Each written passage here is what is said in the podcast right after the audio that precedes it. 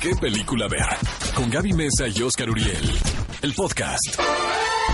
Amigos, vamos con los estrenos de esta semana. Llega la película Playmobil, que sé que la Eh. están esperando. Aquí participa nuestro amigo Darío Jasvik poniéndole voz a uno de los personajes. Habíamos hablado si jugábamos con Playmobil de chavitos y yo te dije que sí, eran Yo jamás los constructores. jugué. Sí, yo creo que mi única relación con estas figuras como Playmobil y demás es que se me quedan atoradas en el pie.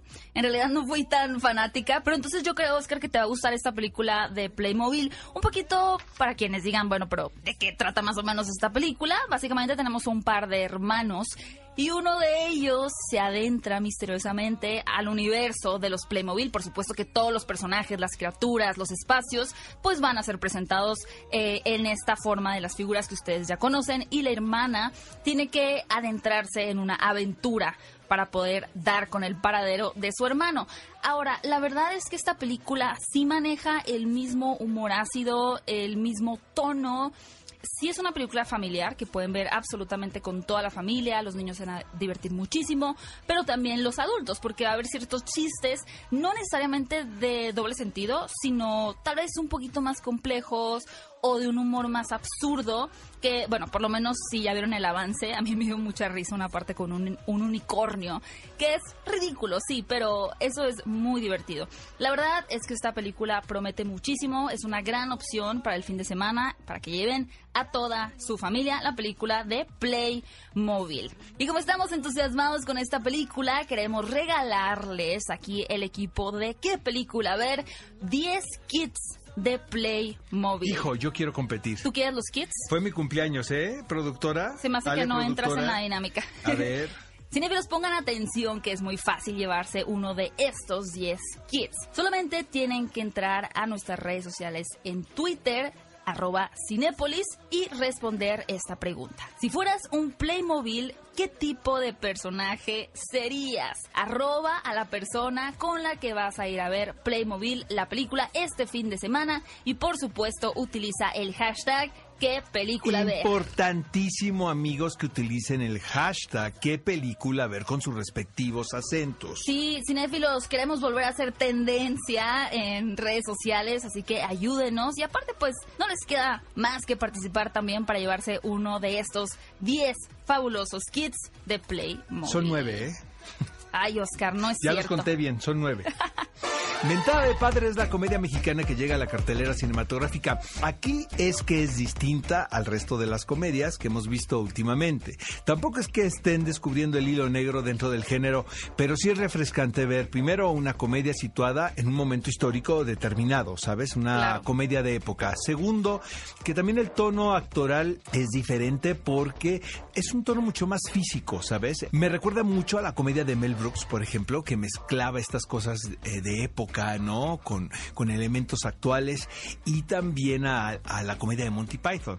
Eh, tiene un elenco muy particular de gente que ya ha trabajado con los hermanos Robsar en algunas otras producciones y realmente se antoja esta película titulada Mentada de Padre. La verdad es que a mí desde que vi el avance me llamó bastante la atención y creo que sí hay un gran esfuerzo, como dice Oscar, por traer pues una producción que no solamente asemeje a la época, sino que realmente haga que, el, el cinéfilo se sumerja. Y lo que es bien interesante es que sí respetan la década en la que están, pero también se dan ciertas libertades para poder posicionar un poquito cosas que se viven en el presente como un reality show pero como si se hubiera vivido en ese entonces. ¿Cómo hubiera reaccionado la gente o cómo serían las dinámicas del momento? De hecho, en cabina más adelante nos van a acompañar para que les expliquen y nos cuenten diferentes anécdotas.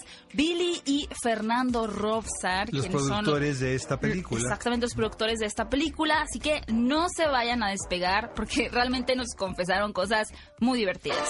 Y la siguiente película es un Peliculón loco. Se titula en inglés Booksmart, en español La Noche de las Nerds. Podríamos criticar la traducción, pero es tan buena la película, Gaby, que vamos a dejarle ese título. Está bien la noche de las nerds, porque. ¿qué traducción literal habría de Booksmart? Es como una una cerebrito. Exacto. Podría Pues ser. la Cerebritos no es mal título, fíjate. Pues no, oigan, Ah, no saben a qué nivel me sentí identificada con esta película porque Porque eras una de las de las chavas que Sí, estaban de ahí. las nerds. Yo jamás me pinté a la escuela, nunca falté a clases, nunca... ¿Cómo has cambiado, Gaby? A veces me enfermaba de niña y era como mi mamá de que no vas a ir a la escuela y yo sí tengo que ¿Qué te ir pasó? porque la tarea. Pues es que no sé, la Ciudad de México me transformó. ¿Cuándo te liberaste? Ay, sí, échale la culpa. Échale la culpa a la Ciudad de México. Tú ya venías de Hermosillo así. Ya venía venías- maleada. Ya venías descompuesta. sí, yo te conocí cuando llegaste. Qué risa. Y no llegaste como una Booksmart. Bueno, yo solía ser una cerebrito. Estos dos protagonistas son unas total cerebritos hasta que el día en el que se van a graduar, que ya salieron de la preparatoria y están encaminadas a entrar a la universidad, pues se dan cuenta que las personas que todo el tiempo se la pasaban de fiesta, que no eran tan dedicadas como ellas, también van a asistir a universidades de prestigio. Ellas realmente se sentían como importantes, como ángeles, porque habían dedicado días y años a ser las mejores de la clase, pero cuando se dan cuenta de que esto tal vez no había sido tan necesario, dicen, entonces, el día de hoy, esta noche, vamos a tirar la casa por la ventana, vámonos de fiesta. Pero lo que es genial, aparte que son dos protagonistas mujeres, porque usualmente estamos acostumbrados a ver ese tipo de Son muy comedias con hombres, ¿no? caray, qué bruto, de verdad, y qué ángel La entre las dos química entre actrices, ellas. Exacto. Les cuento, amigos, que el director de esta película es una directora y es Olivia Wilde, ¿no? ¿Qué, qué onda con esa mujer? Es perfecta. Es perfecta, ¿no? Olivia Wilde, bueno, seguramente la última película donde la vi no sé cuál es, pero sale Debe en roncar Tron. horrible, ya sabes. Le deben oler los pies, güey. Algo. Es que no es posible esa perfección. Porque es una mujer muy inteligente. Me ha tocado a mí entrevistarla y realmente es una súper charla, ¿no? Con ella. Y ahora resulta que es una muy buena directora también, caray. Espero que traiga más producciones como esta, pero cinefilos, si quieren pasarla bien, si quieren divertirse y además tiene unas enseñanzas muy lindas, no pueden dejar de ir a Cinépolis a ver La Noche de las Nerds. Amigos, llega una película francesa, también para los amantes del cine galo, titulada Amante Fiel, dirigida por Louis Garrel. Este actor que es muy reconocido, es el protagonista de Los Soñadores, por ejemplo, de muchísimas producciones francesas. Ha dado el paso y creo que muy afortunado a la dirección con decisiones eh, creativas eh, que van a doc como a su proceso. O sea, siento que es un cuate que no se ha adelantado y que no es demasiado ambicioso. Y esta película, amigos, de verdad es una joyita. Yo tuve la oportunidad de verla el año pasado en el Festival Internacional de Cine de Toronto. Eh, está protagonizada por eh, la hija de Johnny Depp y de Vanessa Oh. Paradis, eh, Lily Rose, quien resultó una gran actriz, de verdad. Es Mejor una chava muy carismática. probablemente que mejor que Vanessa Paradis, sí, como actriz. Y Leticia Casta, que ahora es pareja de hecho de Louis Garrel. Eh, es una película re francesa, pero de verdad se la recomiendo muchísimo. Guillermo del Toro también sigue en tendencia, cinéfilos, porque este fin de semana estrena una de las películas de las cuales él es productor y continuando, por supuesto, Cinépolis, satisfaciendo esa necesidad de horror que hay en los cinéfilos cada fin de semana, llega una película titulada Historias de miedo para contar en la oscuridad. Lo que sucede aquí es que es una adaptación cinematográfica de una saga de libros que básicamente tiene diferentes relatos de terror. Es bien interesante porque lo que vemos aquí es un libro que tú en lugar de leer eh, alguna historia de terror, una anécdota, te lee a ti.